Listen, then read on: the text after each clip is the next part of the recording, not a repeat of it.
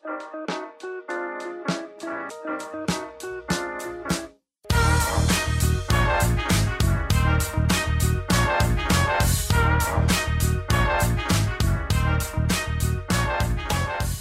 und herzlich willkommen, wir sind die Fotologen. Mein Name ist Thomas Jones und in Rating sitzt der Falk Frasser und ich sage Hallo Falk. Guten Morgen, Thomas. Ich stehe. Du stehst? Ja, ich habe Rückenschmerzen. Aber stehen soll ja gut sein, gell? Also ich habe mir auch schon überlegt, ob ich mir so einen Stehtisch hole zum Arbeiten. Also so Ja. diese höhenverstellbaren Tische. Ich arbeite ja total gerne im Stehen. Ich mache das nicht, bevor ich nicht 40 bin. Das, ähm, ne. Dauert ja nicht mehr lang. Psst. Nee, ich habe mir das kürzlich schon mal angeschaut, solche Stehtische, was es da alles gibt. Da gibt es ja echt ganz, ganz tolle. Und da gibt es dann sogar, was ich dann spannend fand, ähm, Stehmatten. Also Stehmatten. Stehmatten, genau. Also das ist eine Matte, die man dann quasi vor den Tisch legt, weil man, wenn die ganze Zeit steht, dann tun einem ja irgendwann auch die Füße weh, Ja, logischerweise. ja, ja, ja. Und ähm, dann kann man praktisch eine Matte hinlegen und die fühlen sich dann an wie Waldboden. Ah, so eine Moosmatte oder so, das ist geil, ja. Genau, genau. Also dass man auch nie gerade, also nie, nie so auf, auf einer Fläche quasi steht, sondern da- das bewegt sich. Ich stelle mir das vor wie ein Wasserbett mehr oder weniger so ein bisschen auch. Mhm. Und es bewegt sich dann auch leicht und man sinkt immer so ein bisschen ein und man stellt es dann automatisch immer wieder ein bisschen anders hin, bleibt in Bewegung, was einfach auch besser ist für den Rücken und so weiter. Da gibt's ganz abgefahrene Lösungen. Ich, ähm, Mhm. Also die Matte kannte ich jetzt noch nicht. Aber ich war vor ein paar Jahren, ich weiß gar nicht, ob ich schon mal erzählt habe, ich habe für so eine Werbeagentur mal gearbeitet. Also nicht fix, sondern immer mal so Aufträge gemacht. Mhm. Und die waren nicht immer gewöhnlich. Also irgendwann rief der Chef an und sagte, Hör mal, Falk, hast du Bock, einen Auftrag zu machen? Und ich so, ah, Kamera in die Hand, was soll ich tun? Äh, äh, ich habe einen Mietwagen hier, fahr mal für mich nach Berlin. Und äh, da hat dann die EMI, diese Musik, Mhm. heißen die EMI? En Eni van de Maiklöckjes? Nee, E- EMI. EMI. So, ähm, Was ist das, eine Plattenfirma? Ach, die Plattenfirma, jetzt. ja, ja, so. klar. So, die EMI hatte irgendwie die Vorstellung von irgendeinem so äh, die Randfichten. Ja? Wenn ich ich sage, habe ich die jetzt beleidigt? Nein, nein, das sind Randfichten. Randfichten ist ja schon eine Beleidigung. Ah, nicht böse sein. Sagen wir, es ist nicht meine Musik. Ähm, aber da musste irgendwie in, in irgendeinem großen Mediamarkt, Saturn, whatever, in Berlin musste so ein, so ein Aufsteller hingestellt werden und ein paar CDs hingestellt werden und dann sollten die da hinkommen, bla bla bla. Ich sollte den ganzen Scheiß da hinfahren. Ähm, und er hat keinen Fahrer gefunden, ob ich das machen könnte. Hm. Fährst du mal nach Berlin? Ich meine, fand ich irgendwie ganz witzig. Bin ich halt nach Berlin gefahren. Und da bin ich dann aber in dem Büro von diesem Marktleiter gewesen. Und der hatte so, das war total geil, wie auf der USS Enterprise. Da kam ich halt rein und der hatte so ganz normal Tisch, Mac, Stuhl, wie das so sein muss, ne? Und dann hatte er sowas wie Not aus. total geil. Und dann hämmert er da drauf und dann fuhr sein Stuhl und der Tisch nach oben und dann lehnte er an seinem Stuhl, wie an so einem Barhocker, der nicht umfallen kann, warum auch immer der nicht umgefallen ist, und stand an dem Tisch. Also das hat ihn selber mit hochkatapultiert und dann stand er. Okay. Ich habe erst gedacht, oh Gott, der arme Mann ist behindert, der sitzt da und muss jetzt hoch. Nee, nix. Das war einfach so eine, keine Ahnung, das war geil. War das dann richtig so ein großer roter Notauspilz Ja, oder ja, was? ja, also der sah so Voll aus. geil. Aber das, das war einfach der Hammer. Aber der mitten im Erzählen, so, pff, der so rübergehauen hat und dann macht das und dann war er oben. Und dann kam Das er mir die ja Hand. cool. Und ich dachte, er ist, der wäre jetzt behindert. Also ich kam halt rein und habe mich vorgestellt. Und als ich dann vor ihm stand, ihm die Hand gegeben habe, saß er noch. Und mit auf den Knopf hämmern hat er sich quasi zu mir hochgefahren. mit dem Tisch. Ja, das war geil. Ja gut, in meinem Traumbüro wäre ja dann, könnte ich es ja dann so machen, dass praktisch meine Arbeitsfläche einfach zwei Meter erhöht ist, schon so ein riesiger Betonblock einfach in dieser gigantischen Halle, die ich dann bald anmieten werde. Und da stelle ich dann oben meinen Stehtisch hin mit echtem Waldmoosboden dann aber natürlich, weil klar, man gönnt sich ja sonst nicht. Und dann machen wir da ein Gitter drum, dann haben wir eine Originalszene aus Das Schweigen der Lämmer. Genau. Ja, Ja. lass mal ein bisschen weniger dummes Zeug Äh. erzählen hier. Guter Einstieg heute schon wieder. Ähm, genau, wir, äh, wir wollten uns heute mal ein bisschen unterhalten und zwar ähm, haben wir das Thema ähm, Workshops auf äh, die Tagesordnung genommen, wenn man so will. Ähm, wir, es wurde vor einigen Monaten ja, äh, ich sag mal, sehr angeregt und heiß diskutiert, will ich schon sagen. Vielleicht sogar ein bisschen gestritten. Ähm, wer Fotograf ist und im Social Media unterwegs ist, ähm, der hat das auf jeden Fall mitbekommen irgendwie, dass ganz viele ähm, etablierte Fotografen, äh, nicht so etablierte Fotografen und die ganze Szene, sage ich mal, nicht die Branche, sondern die Szene, die sich darum gebildet hat, sich einfach auch darüber beschwert hat, dass ja im Moment jeder äh, und sein Hund einen Workshop anbietet irgendwie. Ähm, und über verschiedenste Themen und manche sich ja zu zu den, na, wie soll man sagen, zu den Propheten der Fotografie selbst auserkoren haben und es jetzt allen beibringen wollen, obwohl die Qualität manchmal vielleicht gar nicht stimmt. Und da ist dann viel diskutiert worden, dass es zu viele Workshops gibt, das macht jetzt jeder und hast du nicht gesehen. Und dann kam natürlich sofort als nächstes auch die ganzen Presets und so weiter, alles ein bisschen unter die Räder, was viele im Moment anbieten. Ähm, und das Problem dabei ist, glaube ich, dass es ja innerhalb dieser Szene so heiß diskutiert wurde und das Problem ist das gleiche wie bei den Workshops. Das ist ja alles so eine, so eine, so eine Echokammer ein Stück weit. Also, warte, warte mal kurz, ganz kurz. Ich würde ich würd gerne mal kurz was zwischenfragen. Ich habe es nämlich ein bisschen anders empfunden als du gerade. Ich hatte nicht das Gefühl, dass das diskutiert wird. Ich hatte das Gefühl, dass verkündet wird, dass Workshops ab jetzt uncool sind. Es sei denn, es sind High-End-Workshops mit acht oder weniger Teilnehmern. Und dass mhm. von den medienaktiven Fotografen, die wir so im Land haben, von denen ich auch einige schätze, das ist jetzt gar nicht so böse gemeint, aber was ich nicht so schätze, ist so ein Gruppenbashing und ich hatte den Eindruck, dass man, wenn man ein gewisses Level erreicht hatte, coolerweise sich erstmal darüber beschweren muss, dass Workshops ungeil sind. Es sei denn, es sind High-End-Workshops mit wenig Teilnehmern und da also ich hatte nicht das Gefühl, dass da eine Diskussion aufgekommen ist, weil es hat einfach niemand was dazu erwidert und ganz viele haben einfach auch verschämt die Workshops aus dem Programm genommen. Hast du das anders? Also ich habe nicht eine Diskussion gefunden, ich habe immer nur gefunden, dass verurteilt wurde und Leute in den Kopf eingezogen haben. Hast du es anders erlebt?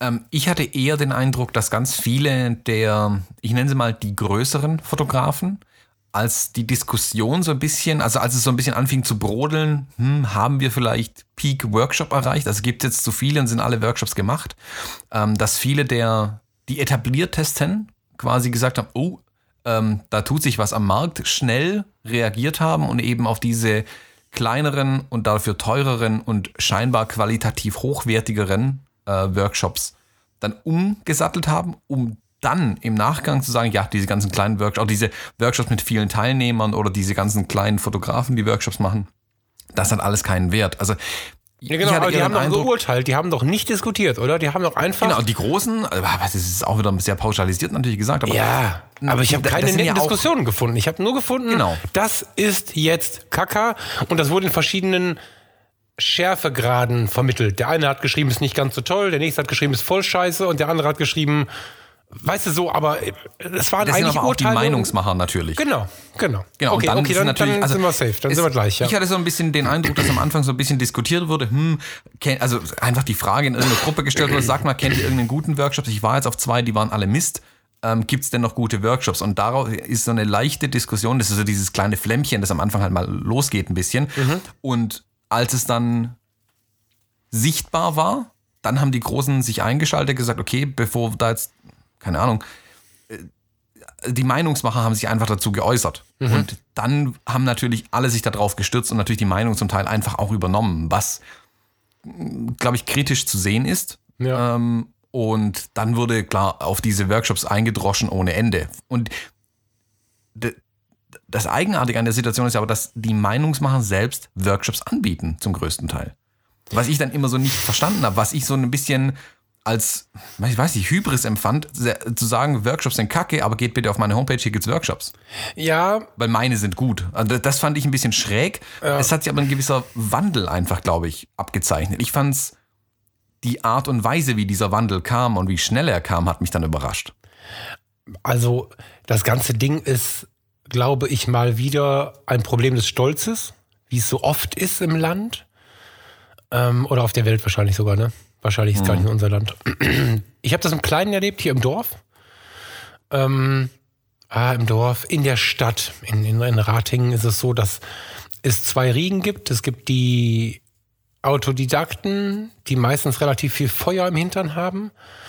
Ähm, zu denen würde ich mich jetzt auch zählen. Das sind so zwei Hände voll, wenn man sie googeln würde. Und es ist so eine Handvoll von denen, mit denen ich jetzt auch so ein bisschen Kontakt habe. Und es gibt die Gelernten, die ganz groß Fotografenmeister oder ihre Ausbildung mit irgendwo draufstehen haben, ähm, die aber eher klassisch arbeiten. Die sich nicht so weit aus dem Fenster lehnen, die ihr Ding machen, was ich auch gut finde und gar nicht negativ bewerten wollen würde. Auffällig war aber, dass genau die, die ja problemfrei Workshops machen könnten, sich öffentlich darüber lächerlich gemacht haben, es entweder mit einem eigenen Post oder mit einer, mit einer provokativen Diskussion unter einem Foto von sich oder so, dass ja jetzt die, die eh schon nichts können, auch noch Workshops geben wollen und so. Das Ganze ist so extrem verwässert worden. Das kam aus, aus Unzufriedenheiten heraus, kam das bei mir im Umfeld hier im Kleinen, also local betrachtet, kam das von den frustrierten Berufsfotografen, die merken, dass die Masse kommt und dass Fotografie nur noch wirklich über den Augenblick entschieden wird, über Marketing, über wie bist du drauf und nicht darüber, ob du mal gelernt hast, wie du die Kamera bedienst, weil es dir jemand erklärt hat oder ob du es selber gelernt hast. Das mhm. ist halt das Alleinstellungsmerkmal ist ein bisschen zurückgegangen, dann bekamen die ein Stolzproblem. Das war mein Erleben. Und bei den großen medienaktiven Fotografen habe ich es genauso erlebt. Da kommen immer mehr und mehr und mehr. Und jeder gibt Workshops. Und dann haben sie gedacht, oh je, ich bin nicht mehr alleine. Und haben dann Angst bekommen, so war es mein Empfinden, bewusst oder unterbewusst. Und haben dann so ein Bashing gestartet, was ich... Ähm, ich glaube, dass die... Völlig dieser, finde. Wenn man das mal so als Waldbrand bezeichnen mag, diese ganze Diskussion um diese ähm, nennen wir es mal Fotografen, die Dienstleistungen und Produkte anbieten, obwohl sie eigentlich vielleicht nicht mal von der Fotografie leben, sondern irgendwas anderes machen, das nebenher machen. Also dass plötzlich dieses extreme große Angebot war an diesen Produkten wie Workshops und, und Presets und hast du nicht gesehen. Ich glaube, dass diese Gesamtdiskussion, die da am Ende entstanden ist, aber an vielen Ecken angefangen hat. Es waren zum einen, wie du sagst, die etablierten, gelernten Fotografen von früher, die gemerkt haben, ähm, um Gottes Willen, es gibt ja Millionen von Fotografen plötzlich, die nehmen mir die Arbeit weg. Was soll das? Die haben da ein bisschen mhm. ge gestänkert, sage ich so ein bisschen. Ja. Ähm, da ein bisschen angefangen. Die Großen haben gemerkt, oha, da kommt Konkurrenz nach. Wie halte ich die am besten klein? Ähm, ich schimpf mal ein bisschen über Workshops. Und dann gab es sicherlich noch die, die, die, diese große Masse äh, an Fotografen, die es ja im Moment einfach gibt. Ähm, wo auch viele gesagt haben, boah, irgendwie überzeugt mich die Qualität nicht mehr. Der, also die haben vielleicht das, das Produkt oder der Markt war einfach auch gesättigt und es gab dann Überangebot und es gab dann auch viel Schlechtes am Markt einfach. Ja, wo viel, äh, guck dir die, den Markt der Hochzeitsfotografen an. Ja. Ne, wenn da viele Leute reinschwärmen, die alle sich vielleicht auch so ein bisschen selbst überschätzen, das muss man mal so krass sagen, dann ist mhm. natürlich mhm. relativ schnell die Qualität auch ein bisschen runter, aber die ist ja nicht. Weil die, weil die auch die Aufgabe unterschätzen. Nicht nur sich selbst überschätzen, sondern auch die Aufgabe tatsächlich unterschätzen. Das Absolut. merke ich immer gegen Ende der Saison ganz, ganz stark. Genau. Da höre ich von, also wenn, wenn man dann auf den Hochzeiten mit den, mit den Freunden des Paares und so weiter spricht, dann kommen gegen Ende des Jahres mehr Horrorgeschichten über andere Hochzeitsfotografen als am Anfang des Jahres. Und ich glaube, das hat einfach damit zu tun, dass über das Jahr immer einfach ein paar Sachen schiefgehen, die dann am Ende des Jahres noch frisch sind und dann erzählt werden auch. Ja, auch, äh, äh, ja, vielleicht. Aber ich bin jetzt mal grundsätzlich bei einem, wenn ich mir einen großen Markt angucke, völlig egal, was ich da verkaufe. Hochzeitsfotografien, Workshops oder Brötchen. Mhm. Wenn jetzt in der Stadt, ah, die Ketten sind inzwischen auch ganz gut, leider vom Geschmackserlebnis. Vergessen wir, wir nehmen es mal, doch, wir nehmen das jetzt mal. Wir haben jetzt Brötchen in der Stadt. Früher gab es 26 verschiedene Bäcker. Alphons, mhm. Bertram, die Frau Müller, aller kennen sie, sie von früher und die saßen immer ab zwei in der Backstube, alles High Quality und so. Und inzwischen ist aber alles Kamps und dazwischen sind zwei Bäcker. Mhm. Deswegen esse ich nicht keine Brötchen mehr. Ich muss vielleicht ein bisschen genauer gucken, wo ich meine Brötchen kaufe, wenn ich den Anspruch habe an den Bertram oder den Alphons. Aber deswegen meckere ich ja nicht, dass Brötchen plötzlich scheiße sind. Und das sehe ich bei den Workshops und bei den Hochzeitsfotografen auch. Ich kann darüber meckern, dass ich besser gucken muss, weil viele Workshops einfach, hm, so, ne? Aber ich kann nicht grundsätzlich gegen Workshops meckern und auch wenn ich von einigen, die uns dann ein bisschen näher stehen, in diesen Texten gelesen habe, dass das so ein bisschen auch betont wurde, ne? Dass ähm, jeder meint, er könnte einen Workshop machen, war es doch so ein Generalurteil. Und es wurde lächerlich gemacht. Und das ist was, was ich persönlich nicht gut finde, weil ich ein Fan von Workshops bin ein, ein, mhm. ein großer Fan von Workshops bin und generell so eine breite Meinungsmache auch nicht so geil finde. Also wenn ich jetzt hier rausschreie mit dir zusammen, Workshops sind geil, dann darf der, der da gerade im Auto sitzt oder in der Bahn und mir jetzt gerade zuhört, natürlich Workshops kacke finden. So und dieses Meinungsmachen, was am Ende sich so anfühlt wie, hörst dir an, es ist so. Und die Menschen, die tatsächlich immer so Meinung annehmen, das, das ätzt mich an irgendwie. Ich, weißt du, was ich meine?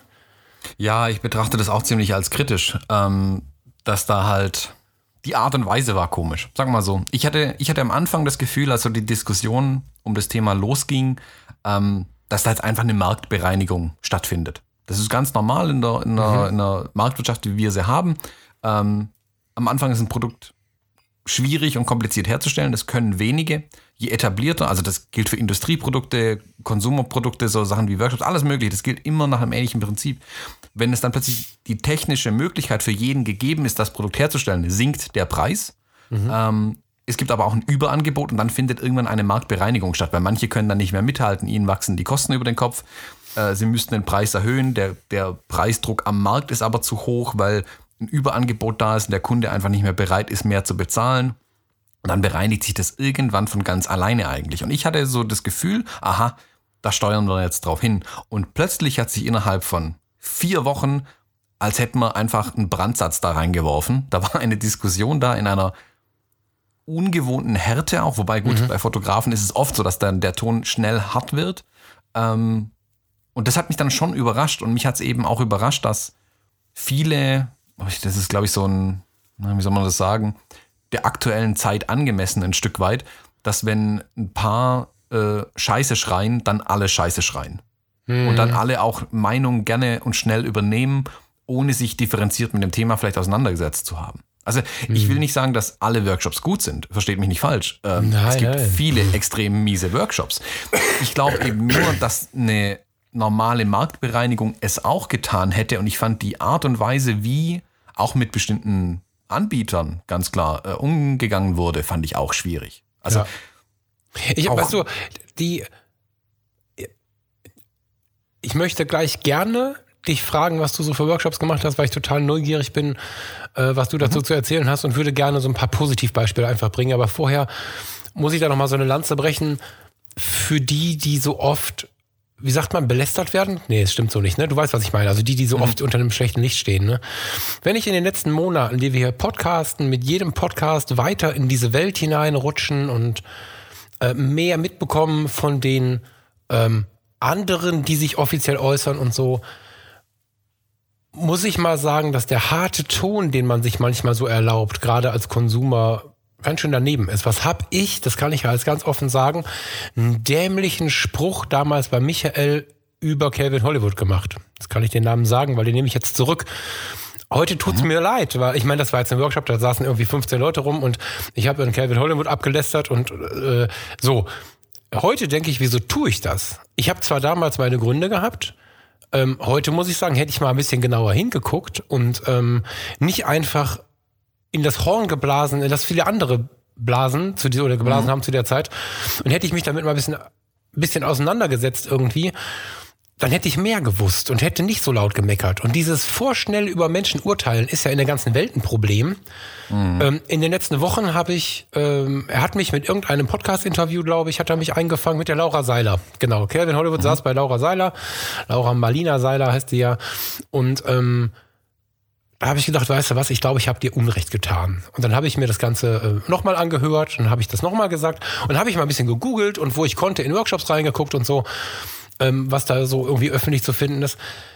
Der ist gar nicht so verkehrt, der macht es einfach anders. Und weißt du was, anders, das sind du und ich auch.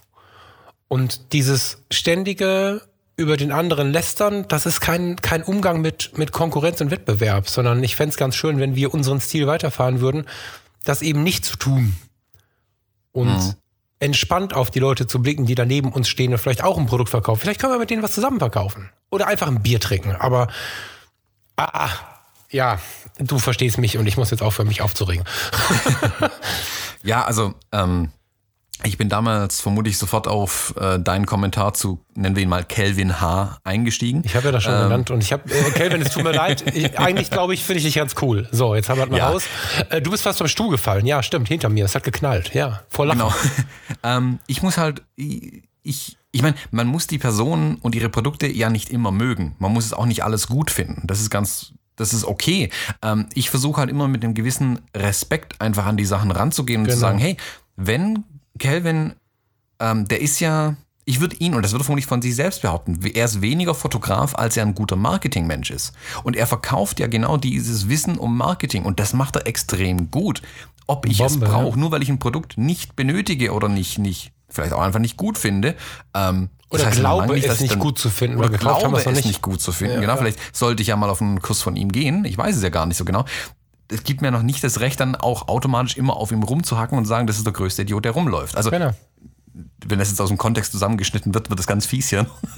aber ähm, und so sehe ich es aber auch mit allen anderen äh, Fotografen. Also keine Ahnung, da, da, da gibt es viele Beispiele von, von diesen Anbietern von Workshops, Presets und Coachings und hast du nicht gesehen, wo ich mir denke, oh je, ähm, keine Ahnung, du gefällst mir, also ich, ich mag deine Art nicht oder ich mag deine Herangehensweise an die, an die Technik nicht oder was auch immer. Aber dann kann ich doch einfach auch sagen, jo, ist nicht meins, aber ich muss mich jetzt auch nicht dazu äußern. Also, Genau. und es war dann plötzlich total ähm, salonfähig und en vogue, über alle zu schimpfen, die man nicht gut findet oder vielleicht von denen man noch nie gehört hatte. Ja. Und das war dann, es war halt wirklich eine, also im ganz kleinen Rahmen, das muss man immer sagen, wir, diese Fotografen-Szene, sind ja wirklich eine sehr kleine Szene eigentlich. Ähm, aber in, innerhalb dieser Szene ist das Thema so hochgekocht und so angeheizt worden von allen Ecken und Enden, dass es innerhalb von vier Wochen komplett abgefackelt war, gefühlt auch. Und jetzt Ja. ist diese Marktbereinigung, denke ich, zu einem großen Teil auch durch. Naja, weil, ich weiß noch, kurz drauf, ich glaube, es war Protest. Also es gab ja nicht nur diese Workshop-Geschichte, es ist ja vorher noch mal von denen, wie heißen die noch? Äh, digital, äh, wie, wie heißt dieses, dieses Facebook? Wo sie gemeckert haben, welche Fotografen, welche Musiker, we- weißt du das noch? Da gab es so, ein- so, so einen Generalabklatsch, wo sie die ganzen Namen durcheinander gedreht haben und dann haben sie über, über die, äh, weißt du, was ich meine? Du hast es mir Nein. geschickt. Äh, die Qualitätssicherung Fotografie. So, dieses Posting, da wurde ja abgelästert mit verdrehten Klarnamen, würde ich das jetzt mal nennen. Also man wahrscheinlich juristisch sauber, aber dennoch wusste jeder, worum es geht. Nina Schnitzebaumer, Calvin Hollywood, wer da nicht alles genannt war, wurden verglichen mit irgendwelchen Schlagersängern und da wurde ja abgelästert über, über, über Presets und über Workshops und so. Ähm, ich fand dieses Posting absolut unverschämt. Ähm, und muss sagen, dass das sicherlich auch eine Gegenbewegung angetriggert hat. Also der gute Paul Ripke, dem mir grundsätzlich erstmal scheißegal ist, was die Welt von ihm denkt und trotzdem viel Geld damit verdient. Der gute Paul Ripke hat wenige Wochen darauf erstmal ein paar Presets zum Kauf angeboten. Und ich war so neugierig, ich habe sie erstmal gekauft. die heißen wie Paul Hermann Günther. Nee, das war Sascha Krämer, ne? Warte mal, wie heißen die denn noch? Ich habe es leider schon gerade zu. Ich habe mir von Sascha Krämer und von Paul Ripke direkt danach äh, Presets gekauft, weil ich so neugierig war. So und ähm, wir können darüber lästern, wie wir wollen. Wenn ich Bock habe, ein Preset zu benutzen, also in den Laden zu gehen, um mir einen Film zu kaufen, habe ich da Bock drauf. Und wenn das andere zu wenig intellektuell finden, ist mir das erstmal flanken egal. Und ähm, ich finde dieses Urteil darüber relativ schlecht. Ja, wir lästern auch alle gerne, wenn wir die handgemachte Musik äh, mögen, über Schlager. Verdammte Hacke, aber diese, wie heißt sie? Die atemlose Frau Fischer. Die Helene. Die, die, die, Atemlose Frau naja, nu, die, die macht da einen riesen Job da draußen. Das ist nicht meine Mucke. Ich bin auch der, der erstmal so, hey, Helene Fischer und so. Aber wenn ich dann auf dieser scheiß Poolparty im Februar gestanden habe, hat sich auch mein rechter Fuß bewegt. Also, äh, äh, irgendeinen Grund gibt's ja, warum die Leute ihr Geld damit verdienen. Da muss man nicht immer so ablästern irgendwie. Und ich fand es relativ cool, dass der Ripke direkt darauf erstmal ein paar Presets verkauft hat. Und er hat sie gut verkauft. Ja, wie geil die jetzt am Ende sind, wissen wir noch nicht. Ich habe sie jetzt noch nicht benutzt. Ich habe sie mir nur angeguckt für viel Geld, aber weißt du, wa- warum denn über alles immer urteilen? Wenn es doch jemand kauft, dann, wenn es doch einen Käufer gibt, warum soll es denn nicht verkaufen? So, und vielleicht hast du, ich Genau. würde gerne mal die Frage tatsächlich stellen, Erzähl mal, also wir haben ja beide, glaube ich, schon ganz geile Workshops gemacht. Ähm, und, und, und erzähl mal so ein bisschen, was hast du so Geiles erlebt? Warum ist ein Workshop eine geile Nummer? Ähm, Warum fang kann ein vielleicht mal- Workshop eine geile Nummer sein? Ist vielleicht besser. Ja, das kann man einfach mal ganz, ganz dick mit Ja beantworten. Ähm, ich denke, dass jeder Workshop immer was für sich hat. Man kann natürlich auch mal einen Workshop haben, wo der Workshop-Inhalt oder der, der Kursleiter vielleicht nicht optimal ist, wo man vielleicht nicht viel Wissen rausziehen kann. Solche Workshops habe ich auch schon besucht, aber dann hatte ich zumindest immer noch ja die anderen Workshop-Teilnehmer, mit denen ich mich unterhalten konnte, wo ich vielleicht ähm, interessante Menschen kennengelernt habe, mit denen über Probleme äh, oder also ja, ähm, Hürden sprechen konnte, die, wo ich dachte, okay, die bekomme ich jetzt in dem Workshop irgendwie gelöst oder das wird hier irgendwie erklärt, aber war dann doch nicht Thema. Dann habe ich aber mit den anderen ins Gespräch gehen können. Also ich darf, ich finde, man darf den Workshop nicht nur als die Kursunterlage und das gesprochene Wort des Kursleiters oder der Kursleiterin sehen, sondern Ja. auch muss das drumherum auch ein bisschen einfach mit betrachten. Und ja, ich, ja.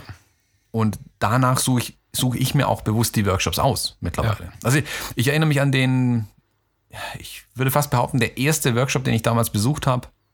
Und da ging es um die Studiofotografie. Das mhm. war ganz, ist zehn Jahre mindestens her oder so. Ähm, weil ich da von der Studiofotografie einfach keine Ahnung hatte.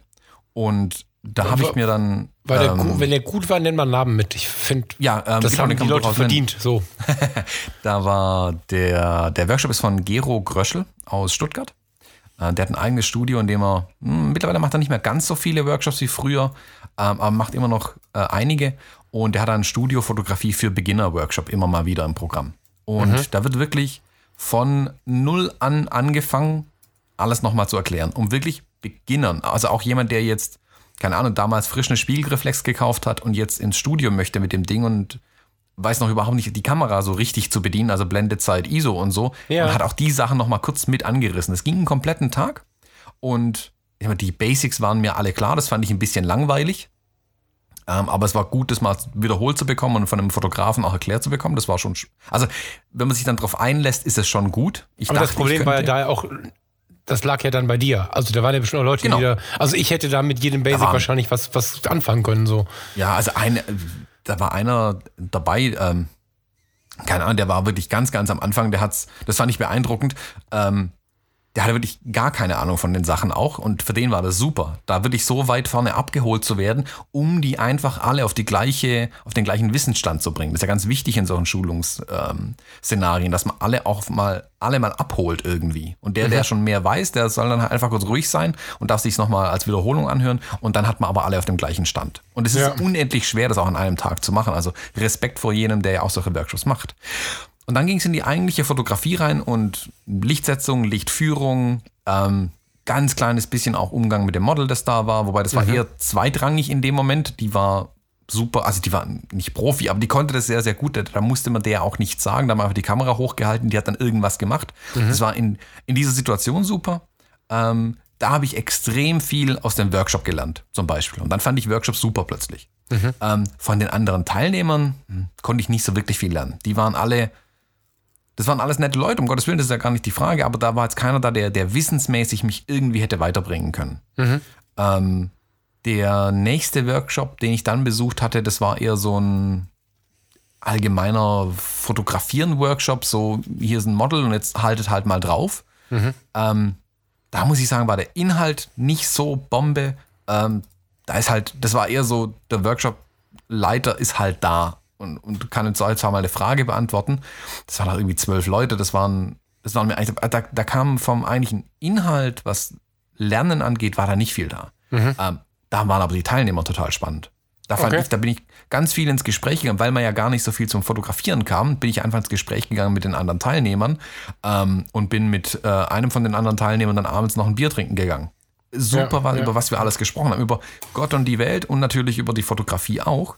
Und fand ich viel spannender eigentlich als den eigentlichen Workshop dann. Also es gibt gute und schlechte Workshops. Man muss es sich natürlich einfach nur ein Stück weit aussuchen und man kann leider halt vorher nicht immer wissen, wie die Workshops sind. Man kann aber einfach, das ist ja das Schöne an so einer Fotografenszene und der, der Kommunikation, die heute möglich ist, man kann ja rumfragen. Also wenn ich mir jetzt überlege, hm, sollte ich zu Fotograf XY auf einen Workshop gehen, Geh in die Foren rein, frag nach. Dann entbrennt zwar eine hitzige Diskussion sehr wahrscheinlich, aber man hat zumindest die Möglichkeit, ja heute andere zu fragen, die dort schon mal waren. Ja, und es kommen halt auch, wenn du, wenn du nicht immer die Durchschnittsnote nach der Diskussion ziehen willst, das wird schwierig, guckst du dir einzelne Leute an, was sie schreiben als Erfahrung mhm. und fängst dann mal an, die ein bisschen zu stalken bei Facebook. Und die, mit denen du vielleicht auch morgen Bier trinken würdest, oder einen Kaffee, das sind ja die, auf deren Worte du am ehesten zählen kannst. Das ist natürlich immer noch ein Wagnis, aber heutzutage sind die Social Media Profile ja schon.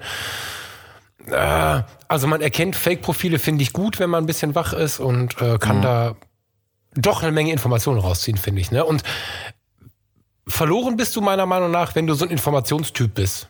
Also es gibt ja so Typen, auch in der Podcasting-Welt, in der YouTube-Welt liest man solche Kommentare immer wieder. Oh, ich konnte nicht so viele Informationen herausziehen. Ja, dann hast du aber mhm. auch nicht genau hingeguckt, weil selbst ein bekackter Dozent zeigt mir, wie es halt nicht sein sollte. Und dennoch kann ich über die Menschen, die dabei sind und so irgendwas nehme ich immer mit, wie du es gerade schon gesagt hast. Ne? Das ist, ähm, genau. Ich darf halt nur nicht zu eng blicken. Also die Scheuklappen weg vom Gesicht. Und wenn es vielleicht vorne nicht mehr so spannend ist, dann muss ich mich wohl halt mal umgucken. Ja, wo kann ich denn noch was mitnehmen irgendwie? Mhm. Aber die reine Information, wenn du halt aus Versehen da gelandet bist, wo die Leute um dich herum weniger können als du, dann ist der Workshop nicht langweilig, dann bist du zu gut für diesen Workshop.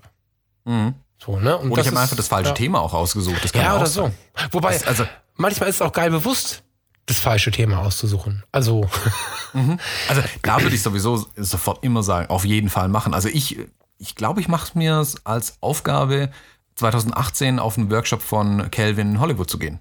du lass das zusammen machen, das habe ich gerade schon überlegt. Ja, ja. Ich hätte das jetzt. Also einfach um mal, Ja. auch, auch wenn, wie gesagt, auch wenn ich dann danach rauskomme und sage, okay, fand ich doch nicht gut, aber dann weiß ich es damit, dann weiß ich es aus erster Hand.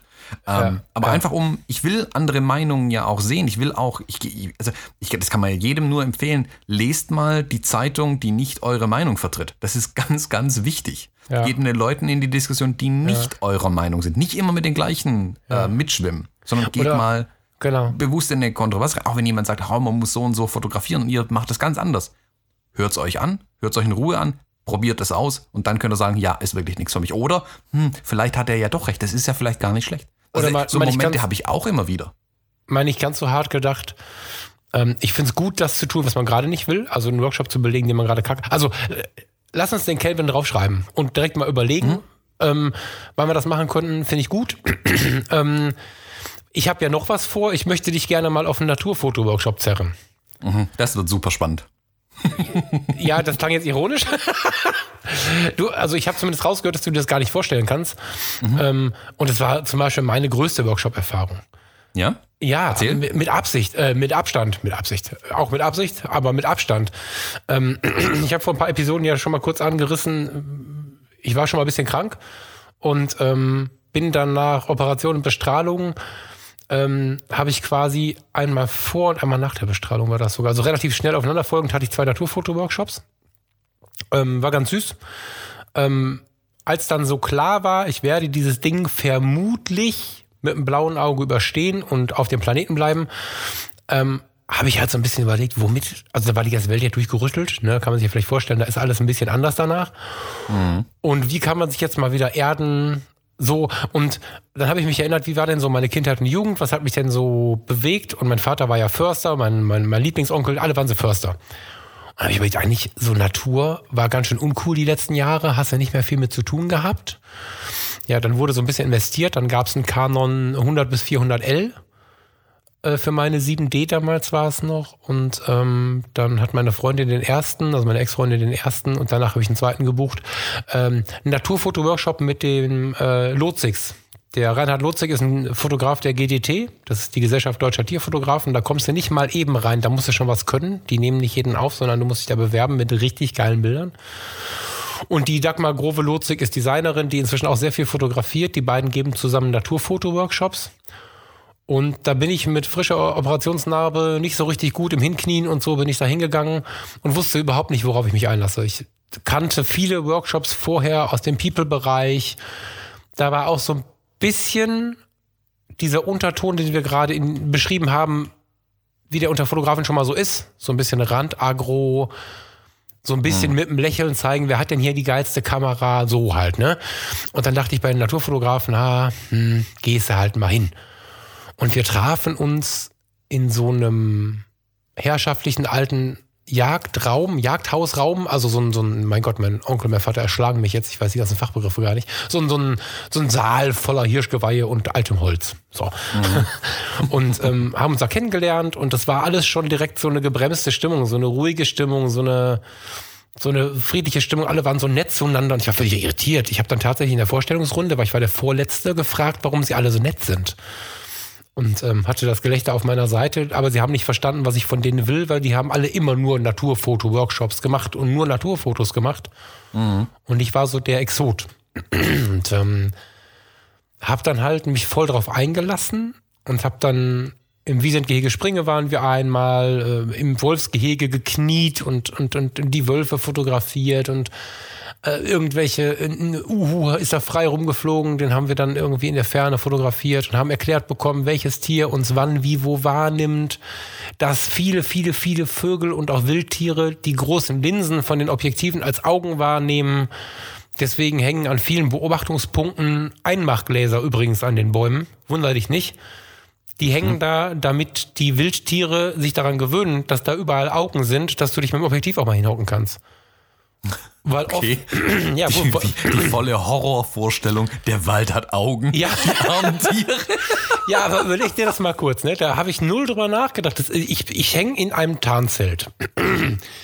hab 17 Hustenbonbons gelutscht. Habe viel dagegen getan, übermüdet zu sein und sitze dann da und warte eine geschlagene Stunde auf drei, dass irgendwer kommt. Von den Bewohnern des Waldes. Dann halte ich mein, Mikro, mein Mikrofon, mein scheiß Podcasting, halte mein, Ob mein Objektiv da raus und dann rennen die weg. Ja, nicht weil ich zu laut war, die haben gesehen, dass ich sie angeschaut habe. Und dann hängst du da mal über ein paar Wochen und Monate ein Machtgläser hin an die Stelle, wo das Objektiv sonst kommt und dann ist das gut. Da waren so viele kleine Informationen. Wir haben abends beim, beim Lagerfeuer gesessen und, und dann saß da ein Biologe und ein Ranger vom Naturpark Hohes Fenn in der Eifel und der Förstersohn Falk. Ich krieg gerade eine Gänsehaut, weil es so schön war. ja, und haben sich Geschichten aus dem Wald erzählt und zwischendrin immer wieder diese fotografischen Tipps und so. Ich kann dir gar nicht sagen, was mir da am besten gefallen hat, aber das war ein Ausflug in eine ganz andere Welt. Und ich kann mir vorstellen, dass wenn jetzt der Naturfotograf, der sonst sehr menschenfremd, menschenfern im Wald sitzt und auf die Tiere wartet, im schlimmsten Fall auf einen Eisvogel, ähm, dass der auch mit einem People-Workshop, wenn er den richtigen gebucht hat, mal gut klarkommt. Weil wenn er dann die Leute philosophieren hört, ähm, wann denn der Blick des Menschen durch Mark und Bein geht und so weiter und so fort, das sind alles, also jede fotografische, jedes fotografische Genre hat so seine Leidenschaftsmomente, seine, seine Gänsehautmomente. Und gerade Leute wie du, die sagen, in der Naturfotografie, was soll ich denn da? Dann ist es großartig, glaube ich. Und deswegen, alleine deswegen sind Workshops schon so geil, weil ich mir nicht nur in meinem Fachgebiet noch mehr Fachwissen aneignen kann, sondern weil ich einfach super geil über den Tellerrand gucken kann. So, das ist, weißt du, das ist der Hammer. Das war so eine intensive Erfahrung mit diesen Leuten. Ist, Unfassbar. glaube ich, auch ganz wichtig, einfach mal andere Themen zu sehen. Auch da, man Ja, muss ein bisschen genau. aus seinem Bereich auch einfach mal ausbrechen und einen Workshop oder irgendwas buchen, ähm, wo man wieder fotografisch auch herausgefordert wird. Also, das, ja, ich meine, wenn man, wenn man böse sein will, sagt man, Naturfotografie ist halt warten und dann draufhalten. Ähm, Ja, wenn du wüsstest. Aber ist- ich weiß, das dass ist- da viel, genau. viel, viel mehr dazugehört. Also, Genau. wie du ja sagst, die, die Wahl ähm, der richtigen Location, Uhrzeit, die Planung, die da reingeht, also Dinge zu wissen, wie das, sobald ich das Objektiv hochreiß oder zu viele Geräusche mache, dann sind die halt auch wieder weg. Ähm, Also du als Förster so noch mal kurz, ne? Äh, wenn du gar keinen Plan hast, könntest du ja auf die Idee kommen, dich in der Mittagszeit, weil irgendwo ist Schatten, in irgendeinem, was weiß ich, ja, also es geht vom Licht her, vergiss mal das Licht gerade. Ich könnte jetzt mal mittags irgendwo auf ein Reh warten. Das kannst du einfach vergessen. Kein Mensch auf diesem Planeten schießt mittags ein Reh. Also weder mit der Kamera noch mit dem Gewehr. Du, du musst halt ähm, wissen, wann kommen die raus, wo bewegen die sich üblicherweise. Ist das hier ein Wildwechsel oder eher nicht? Äh, äh, Wasservögel, der Eisvogel. Was, wo finde ich den Eisvogel? Alle wollen den Eisvogel fotografieren und ich bin auch angesteckt worden davon. Ne? Ich habe ihn zwar nicht gefunden, also ich habe drei Fotos, die zeige ich gerade, die sind unscharf, aber, aber weil der einfach so feilschnell und so klein ist, das habe ich früher gelästert, wenn in der Fotocommunity der 48. Eisvogel in die Galerie gekommen ist. Find das scheiß kleine Viech mal und dann schaff's mal den, den, du musst einschätzen, wo könnte der zum Jagen kommen. Ne? Der braucht eine glatte Wasseroberfläche, durch die er dennoch hindurch gucken kann. Ähm, der braucht gewisse Fließgewässer, die aber nicht zu wild sind. Der braucht gewisse kleine Fische und weißt du, das ist unfassbar, was der alles braucht. Dann ist der so groß, dass wenn du den das erstmal siehst, denkst du, das ist ein Eisvogelbaby. Nein, die sind immer so klein. Und ähm, das sind alles so Hintergrundinformationen, die hast du halt so nicht. Ne? Und ähm, dazu kommt da noch äh, wirklich auch fotografisches Know-how. Mach mal ein Foto mit einem 800 mm Objektiv. Wenn du da nicht vorher von einem Mann sagt, erklärt bekommen hast, dann siehst du aber blöd aus. Also du nicht das Foto. Ne? ja, ich Ja. glaube, man kann auch mit dem Objektiv blöd aussehen. Ja, ja, ja, ja, ja, kann man. Äh, beim Hochzeitsshooting zum Beispiel mit einem 800 Beispiel? mm 4,0. ja, muss man nicht so nah ran an die Menschen. Äh, und eine Kleinigkeit vielleicht noch, äh, sich von eigenen Positionen und Ängsten wegzubewegen, das ist auch ganz wertvoll. Da habe ich noch einen ganz kurzen, der mir einfällt, der äh, Robin Preston. Das ich weiß nicht, die, die, die, die Zuschauer von Germany's Next Topmodel kennen den, glaube ich. Ich meine, dass er mal da war. Robin Preston wohnt in London, hat Verbindungen nach Deutschland ganz gut. Ist ein ganz sympathischer Kerl, hat mal einen Workshop auf der Domplatte gegeben zum Thema Street Photography. Da musste ich natürlich hin. Da habe ich mir extra eine dicke, dicke Jacke für gekauft, weil äh, 4. Dezember 4 Grad Regen.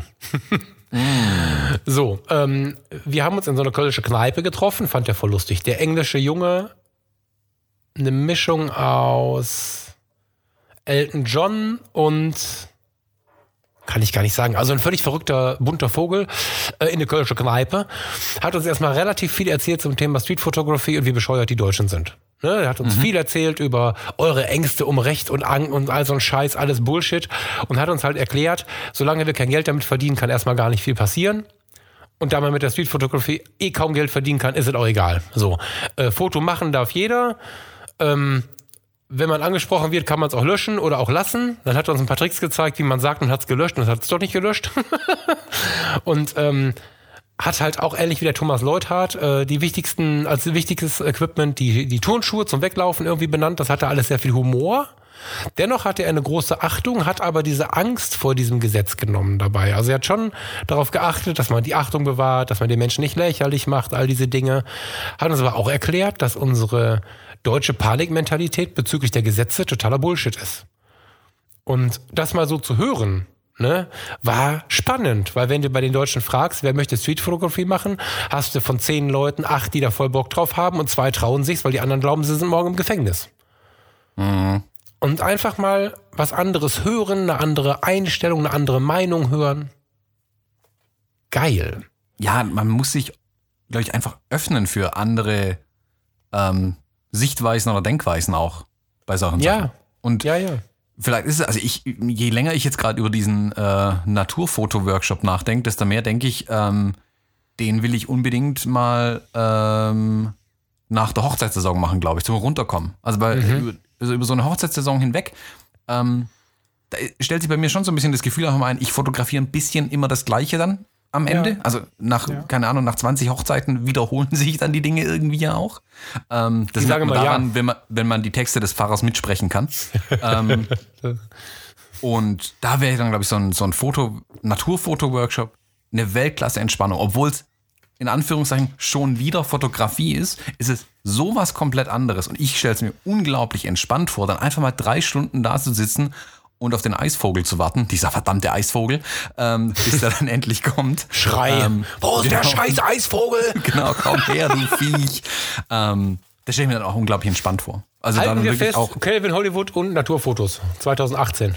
Mhm, und Eisvögel. Das, ja, und Eisvögel. Also ich kenne einen hier im Angertal, den können wir auch günstiger haben, aber. Genau. den müssen wir 2018 liefern, den Eisvogel jetzt, ja. Also so denke ich schon. Und ich sag, da, das stelle ich mir dann super entspannt vor. Und ich glaube, man kann da sehr viel rausziehen auch dann aus, den, aus dem, was man da fotografiert, was man da lernt. Auch für die anderen Bereiche wieder ein Stück weit. Es gibt immer was, wo, wo man noch lernen kann. Ich glaube nicht, dass es da irgendwelche Workshops gibt, wo man so gar nichts mitnehmen kann. Und wenn man, selbst wenn man nur weiß, was man nicht will, hat man auch was gelernt. Auch das ist ja. ganz, ganz wichtig manchmal. Ja, und was wir jetzt noch gar nicht erwähnt haben, du, du hast viel vom Netzwerken gesprochen, was das so an wie soll ich sagen, an, an, an Mehrwert am Ende bietet, wenn du mit den Menschen viel Kontakt hattest, ne? Mhm. Aber korrigier mich, habe ich jetzt überhört, wir haben noch nicht erwähnt, dass es diesen Podcast ja gar nicht geben würde ohne. Genau, eigentlich ist ein Workshop schuld, dass es diesen Podcast gibt. Ja, der gute Michael Omori Kirchner, der richtig geile Workshops zum Thema Business und Fotografie macht, mhm. hat halt diese zwei Workshops äh, äh, angeboten, bei denen wir beide angemeldet waren und wir haben nach bei der ersten Zigarettenpause ohne zu rauchen bemerkt, dass wir beide irgendwie doch ziemlich auf einer Welle sind. Ähm, und an, nach dem zweiten haben wir dann in Heidelberg zusammengesessen, äh, hilf mir, im Hemingways, ne? Mhm, genau. Und ähm, haben äh, darüber philosophiert, dass wir mal einen Podcast starten könnten und dass wir doch so viel zusammen machen könnten und dass wir doch eigentlich uns in vielen Punkten ergänzen und so. Und ja, ohne Workshop wäre das halt nichts geworden. Wie hätte ich dich treffen sollen? Mhm. Kennenlernen ja, ich denke, also, der, genau, der erste Workshop war ähm, dieses Fotografie Business Bootcamp oder so hieß es, glaube ich. Business Bootcamp ähm, für Fotografen, genau, ja. Genau so. Ähm, da haben wir uns ganz angeregt über viele Business-Themen und Fotografie und so unterhalten. Ich war von deiner Idee, ähm, nur noch schwarz-weiß zu fotografieren, total begeistert und habe laut aufgeschrien in dem Raum, während mhm. alle anderen ein bisschen betroffen geguckt haben. Ähm, Ja, ich will das auch weiterhin. Ich äh, verkaufe euch auch Farbe. Ich kann das auch gut mit Farbe, aber eigentlich finde ich es schon ein bisschen geil. Aber ich bin. aber die Idee fand ich halt so stark. Ja, ja, Einfach genau. auch diese, diese Überlegung, warum sollte ich nicht nur schwarz-weiß so fotografieren? Ich, und dann aber geil, ne? Also. Und dann aber natürlich, dann muss er auch geil sein natürlich. Und das fand ich so stark und, und ähm, ja, einfach stark, diese Überlegung auch so anzustoßen und in die Diskussion auch zu gehen ähm, innerhalb eines Workshops, dass wir uns darüber unterhalten hatten. Wir haben danach dann noch losen Kontakt gehabt und erst Ja, dann auf kurz. diesen. Wir, also, wir haben uns ja, es ist ja nicht nur so, dass ich dich jetzt begeistert habe, ich bin hier der Held und äh, Thomas er steht auf dem Knie. Wir haben uns ja gegenseitig begeistert. Also, ja, das musst deine, aber du sagen. deine, deine, ähm, du bist da so, wie soll ich das beschreiben? Du wirktest, als wär's dir scheißegal, was die Welt von dir glaubt, solange du dein Ding machst. Und das war ja im Prinzip das, wonach es mich schon so lange gehungert hat, weil ich jemanden, ich habe immer von jemandem geträumt, klingt jetzt sehr romantisch, ne? Tom. Aber du hast immer schon hab- von mir geträumt. Das ist ich habe immer schon von dir geträumt, nur ohne Bart. ähm, es ist halt, es ist halt so, dass ich ja immer schon davon spreche, dass die Leute ihr Scheiß noch, ihr, ihr verdammtes Ding machen sollen und dass man das auch sehr sympathisch tun kann. Man kann durchaus die Dinge durchziehen und dabei ein netter Kerl bleiben, auch wenn man es anders macht als die anderen. Und da habe ich noch nie einen getroffen, der das in der Konsequenz durchgezogen hat, wie du das tust. Du zeigst mir da irgendwelche Foto, wo du mit einem Anzug rumläufst und oben drüber Knieschoner anhast. Da musst du mal den Arsch in der Hose haben, so auf einer Hochzeit rumzulaufen. Dann gib mir ein Foto weiter, da hast du oben einen Anzug an und unten eine Unterbuchse, als wenn du vergessen hättest, sich anzuziehen oder als wenn du ein YouTuber bist, der aufstehen musste. Ja, also so. Dann hattest du da eine, welche Kamera hast du so abgetaped? Das war die X100S damals. Die sah aus, du hattest eine Kamera dabei, die sah aus, als wenn du die beim Containern neben den alten Artischocken aus der Tonne gezogen hättest und hast damit Hochzeiten fotografiert. Ja. Und dabei hast du mich angelächelt und warst ein ganz warmer, bist ein ganz warmer, sympathischer Typ. Und all diese Informationen, die du aus meinen blöden Schwarz-Weiß-Ideen, wie ich dann da rumspinne und, und irgendwelche Fantasiemodelle baue oder ich von deinem Auftreten, das, das geht, sowas kriegst du mit, wenn du auf einem Workshop bist, nicht nur nach den Informationen suchst, die dazu von Michael übrigens extrem geil waren, aber und dich halt umschaust, ne, und, ähm, dich drauf einlässt. Also, ne, unser Abend im Hemingways. Wir hätten auch sagen können, boah, jetzt aber jetzt mal genug hier, jetzt können wir mal nach Hause fahren. Nee, wir können nicht nach Hause fahren, wir gehen noch mal ins Hemingways. Und übrigens, ich war ja letztes, äh, vor, vor, vor drei Wochen noch mal da. Äh, also nicht im Hemingways, sondern in Heidelberg. Ähm, was ich gar nicht damals geschnallt habe, Heming- Hemingway hat ja im Hemingways schon mal ge ge gespeist. Deswegen heißt das so. Wusstest du das? Mir war das nicht klar. Also Hemingway hat da schon mal gespeist, deswegen heißt das Ding so. Die haben sofort alles abgerissen, umgebaut, Namen geändert, seitdem der da gegessen hat. Fand ich ganz sympathisch. Ähm, ja, und dann haben wir uns dann halt danach, weil wir Bock aufeinander hatten, wieder hingesetzt. Also nicht, das könnte sich lohnen, um unsere Erträge zu steigern, sondern das ist geil, lass mal zusammen Zeit verbringen. Vielleicht können wir unsere Erträge ja steigern und dabei richtig Spaß haben, weil wir es cool finden. Ja, Also das, das macht Workshop, ja. Genau, genau. Es ging da ja in überhaupt keinster Weise dann bei unserem Gespräch irgendwie um, äh, wie lässt sich Geld verdienen. Das stand überhaupt nicht im Vordergrund. Nee. Äh, für uns beide stand ja einfach nur dieser Austausch dann im Vordergrund. Also wie du Visionen. sagst, genau, also ich, ich fand es halt so, mich hat es so begeistert, einfach wie du als Fotograf auf einem Business-Workshop warst, wo ich dachte, oh, da sitzen jetzt viele, die halt über Zahlen reden wollen, ein Stück weit. Und dann saßen da aber doch, also du unter anderem und noch ein paar andere, die für mich sehr als Künstler einfach rüberkamen. Und ich habe dann so ein bisschen, also im, im positiven Sinne einfach die Leute, die sich primär und auch sekundär nur über ihre Bilder Gedanken machen und wie, wie, wie ich das verkauft bekomme, ist denen erstmal völlig wurscht. Wie, wie ich angeguckt worden bin, als ich gesagt habe, ich habe noch nie einen Vertrag gemacht mit irgendwem, die bezahlen immer auch so. ja. Ähm, und das fand ich, das fand ich beeindruckend einfach. Und Das, da, da wollte ich dann mehr wissen. Also ich hatte da so ein bisschen die Angst, dass ich zu dem Zeitpunkt schon so ein bisschen den Blick fürs Bild verloren hatte, für die Kunst der Fotografie verloren hatte. Deshalb fand ich, habe ich auf einem Business-Workshop gelernt, mehr Kunst wieder zu machen. Das war das, was ich aus dem Workshop rausgezogen habe. Und Ja, so gut und so super der Inhalt ja auch war, den der Michael da geliefert hat, da habe ich immer noch die, ich habe alle Aufschriebe noch und da gibt es noch Aufgaben, die ich erledigen muss seit Ja, anderthalb Jahren. ich auch, ja. ähm, aber also mindestens 50 Prozent von dem, ähm, was ich herausgezogen habe, war von den Leuten, die auch da waren. Und das Schöne war, beim nächsten Workshop, den wir zusammen bei Michael besucht haben, gab es am Tag vorher so eine Art Kennenlernen-Abendessen in einem Restaurant, wo dann, ah, wie viele waren wir da? 24, 3, 25 Leute, irgendwie so um den Dreh rum. ähm, wo alle an einem Tisch saßen, an einer langen Tafel und sich alle unterhalten haben. Und auch da fand ich super spannend, mich mit den ganzen Leuten zu unterhalten. Und ich fand auch da die Zeit, die wir da in Anführungszeichen investiert haben in dieses Treffen am Vortag, weil viele sind ja, hatten eine lange Anreise, für die war das okay, aber manche, die waren aus der Gegend und sind quasi nur für das Treffen vorher schon mal hingefahren vor dem Workshop. Mhm. Da war auch extrem viel Wertvolles einfach dabei. Also für mich auf jeden Fall, ich kann für mich nur sprechen, aber ich denke auch für viele andere, ähm, die haben auch da schon extrem viel rausgezogen. Und sei es nur, dass sie sich genauer klar waren, welche Fragen sie vielleicht am nächsten Tag bei dem Workshop stellen wollten. Ja, also ja. den hat das ja. Netzwerken vor dem Workshop schon extrem viel für den Workshop dann gebracht. Die, dieser Abend, wir können jetzt nicht den ganzen Abend wieder erzählen, ne? aber was der auch, da haben wir schon viel darüber gesprochen, was der uns auch, obwohl wir schräg gegenüber gesessen haben, äh, gemeinsam bereichert hat irgendwie. Ne? Und mhm. wenn ich jetzt an den, an den Björn Wilkins denke, an die ähm, Nadine Winkelmann. Wieso habe ich jetzt ein Problem mit dem Nachnamen? Ich habe gestern mit ihr noch eine Sprachnachricht getauscht. Nadine Winkelmann. Ähm, wir, wir haben uns intensivst und, und spannend ausgetauscht, bis heute Kontakt und da waren noch einige andere dabei, von denen man immer mal wieder hört und wo ich bei Instagram und bei Facebook die Bilder beobachte und mich freue, wenn ich was von ihnen ähm, höre. Auch da übrigens über den Tellerrand gucken. Ne? Ich habe das Ding mhm. ja gebucht wegen dem Michael und neben mir saß so ein nettes Mädchen, ganz sympathisch. Und irgendwann merkte ich, die hatte irgendwie ein bisschen mehr zu tun, weil die kennen die alle. Wieso kennen die die alle? Und dann mhm. kam halt heraus, das war die Leni Moretti. Leni die Moretti ist auch bei dem Workshop dann gesprochen hat. Die, die dann Dozentin war, genau. genau. Und äh, alle waren, oh, wegen Leni, wegen Leni. Ich denke, wer zum Geier ist Leni? Und dann sagte ich. ich hatte überhaupt keine Ahnung. Ja. Äh, in dieser Family-Fotografen-Szene ist sie halt volle Held, ne? Und ähm, hätte ich ja nie was von mitbekommen, wenn ich zu einem Workshop gegangen wäre. Ich habe überhaupt nicht darauf geachtet, ähm, was da so drumherum passiert. Ich wollte noch mal einen Workshop mit Michael machen, wo du auch bist, fertig. Mhm. Und ähm, das ist vielleicht eine ganz gute Herangehensweise. Nicht immer zu scannen, brauche ich denn wirklich alles? Weil gebrauchen kann ich eigentlich alles, nur ich zensiere mich vorher oft. Mhm, genau. Ja. Also ich bin der, ich glaube, du hattest gerade erfahren, wer die Leni ist und dann bin ich nicht zur Tür reingekommen, hast du ja, nicht mitbekommen. Du warst zu spät, oh Wunder. genau. Und kam dann rein und dann haben wir uns so unterhalten und ich habe mich irgendwie allen, alle haben sich vorgestellt und die Leni hat sich mir vorgestellt und ich so, hm, okay, du bist halt die Leni. Dann zum nächsten und ich weiß nicht, ob es ein bisschen verdutzt war, aber ich habe sie halt völlig ignoriert am Anfang. Ich, also, was heißt völlig ignoriert?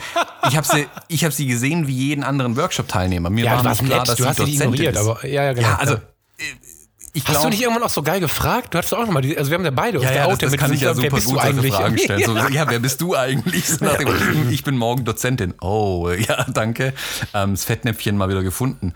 Ähm, aber das war super. Ich bin auch mit ihr schon an dem Abend ähm, ja ziemlich in die Diskussion gegangen. Sie hat ähm, viel über Social Media und solche Sachen zum Beispiel gesprochen, mhm. wie sie das plant und tut und macht und wie akribisch sie wirklich dahinterher ist, was sich am Abend, da war ich sehr skeptisch, was das ganze Thema anging. Mhm. Und am nächsten Tag bin ich dann ja wirklich zu ihr hingegangen und habe gesagt, hey, ich habe das gestern Abend völlig falsch eingeschätzt. Du hast mich mit deinem Vortrag und allem eines komplett anderen belehrt. Ich bin voll und ganz deiner Meinung jetzt. Und ja. super. Und auch jetzt hin und wieder mal noch im Austausch mit ihr. Ähm, super. Und ich beobachte auch ganz genau, was sie tut, weil ich es super beeindruckend finde. Und wie gesagt, ja. auch da kam das Gespräch am Abend vorher zustande. Und das ja. Netzwerken drumherum ist ganz, ganz, ganz wichtig, glaube ich einfach. Absolut. Ja, ja, absolut. Ja, und ich glaube, das zieht ja auch weitere Kreise. Ne? Ähm, jetzt, jetzt, ich hoffe, dass ihr mich nicht zerschlägt, weil ich jetzt irgendwie ein falsches Bild habe. Aber sag mir mal eben Stillfotografie aus Hamburg. Sonja. Sonja, kriegst du es hin? Ach, ihr Namen? Ja, ja. Äh, Osmi heißt sie? Na, weißt du, warte, Sonja, wenn ich Sonja eingebe, ja, Osmi, aber das, wieso ist das so? Was ist das denn? Ich bin irritiert. Die hat doch sonst so einen langen Namen auf ihrer Seite, ne? Sonja irgendwas Osmi Stillfotografie. Stillfotografie. Die macht Stillfotografie. Mhm. Ich glaube, sie haben wir eng aufs Radar bekommen über die Fotologen. Ich glaube aber auch, dass sie irgendwie über die Leni Moretti-Schiene kommt, oder? Schätze ich das falsch ein? Ich glaube, sie war auch in der Gruppe drin ähm, äh, von Michaels Workshop. Auf ah, okay. Da naja, ob das jetzt so ist oder nicht, solche Verbindungen, also ich, ich hätte jetzt nicht unbedingt ähm, im Internet nach Stillfotografie gesucht. Nee, wäre auch nicht mein erstes Thema. Weißt du, also selbst wenn sie, also es mag jetzt auch sein, dass sie über die Fotologen kommt, aber auch dann reden wir wieder von über den Tellerrand gucken und Dinge machen, sich bewegen und kommunizieren. Aber ich vermute gerade, dass sie über die Leni Moretti kommt. Ähm, äh, alle solche Querverbindungen entstehen ja durch hingehen, obwohl vielleicht nicht zu 100 Prozent das das eigene Thema ist. Mhm. Ja. Schönen Ja, Gruß an der wichtig. Stelle übrigens. Wir haben viel gelacht schon über die Kommentare in der, im Fotologen Campus. Mhm. Ja. ja, Thomas. Und jetzt müssen wir uns beim Kelvin anmelden. Äh, genau, ich, ich fülle gerade äh, sämtliche Newsletter aus auf deine E-Mail-Adresse, dass du die alle mal bekommst. dass du endlich mal informiert bist, was der Calvin alles für Workshops anbietet. Ja, ich habe neulich, ich habe neulich, das war ganz gut. Ich weiß gar nicht, ob das in seinem Sinne war. Deswegen sage ich auch gar nicht von wem. Neulich war einer aus der digitalen Nomadenszene äh, beim Calvin auf dem Workshop und hat Instagram Stories gemacht, so 20 hintereinander. Und da war halt der halbe Workshop drauf. So. Und das ist übertrieben, aber Calvin hat über Kundenbindung gesprochen und über Bindung zur Community. Er sagt ganz gerne Community und hat darüber gesprochen, was man alles tun kann, um sie nah ranzubekommen und dass man sie nicht bescheißen soll. Er hat das natürlich anders formuliert, aber ähm, hat da auch viel von, von, äh, von Authentizität und Echtsein und so gesprochen und ähm, dass man aber dennoch sie nah ranlassen soll und mitnehmen soll und so. Und in die Art und Weise, ich will jetzt nicht nochmal das Ganze verbreiten, weil er soll es von mir aus wirklich weiter verkaufen. Wir wollen uns das jetzt auch mal anschauen. Aber das war ein echt gutes, kleines Werbeschnipselchen, was ich da bekommen habe, wo ich auch dann nochmal gedacht habe, nachdem ich mich ja eh schon umgeschaut hatte, ja, eigentlich will ich das mal hören. Das war echt gut. Also wahrscheinlich werde ich nur viel nicken, weil vieles von dem war jetzt nicht unbedingt neu, so. Aber interessant als Erinnerung. Also das, ähm, den können wir wirklich mal im Hinterkopf behalten. Na, dann suchen wir uns mal einen Workshop aus und kündigen an, auf während wir gehen, hä? Mal gucken, ob wir den Workshop dann komplett ausgebucht kriegen. Ja, das ist cool. Ja, das ist cool. Machen wir einen Fotologen-Meetup bei Calvin Hollywood Calvin Hollywood. und am Ententeich. genau. Genau, machen Da wir. sitzen wir in so einem Hochsitz und warten auf einen Eisvogel und quatschen die ganze Zeit mit allen Genau. Leuten. Ne? Kein Eisvogel weit und breit. Ja, das ist eine gute Idee. So machen wir das. Sehr gut. Gut. Falk, dann ähm, sind wir, glaube ich, durch, hä?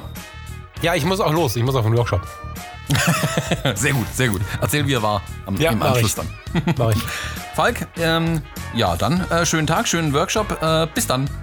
Thomas, hauen Sie rein. Tschüsschen. Tschüss.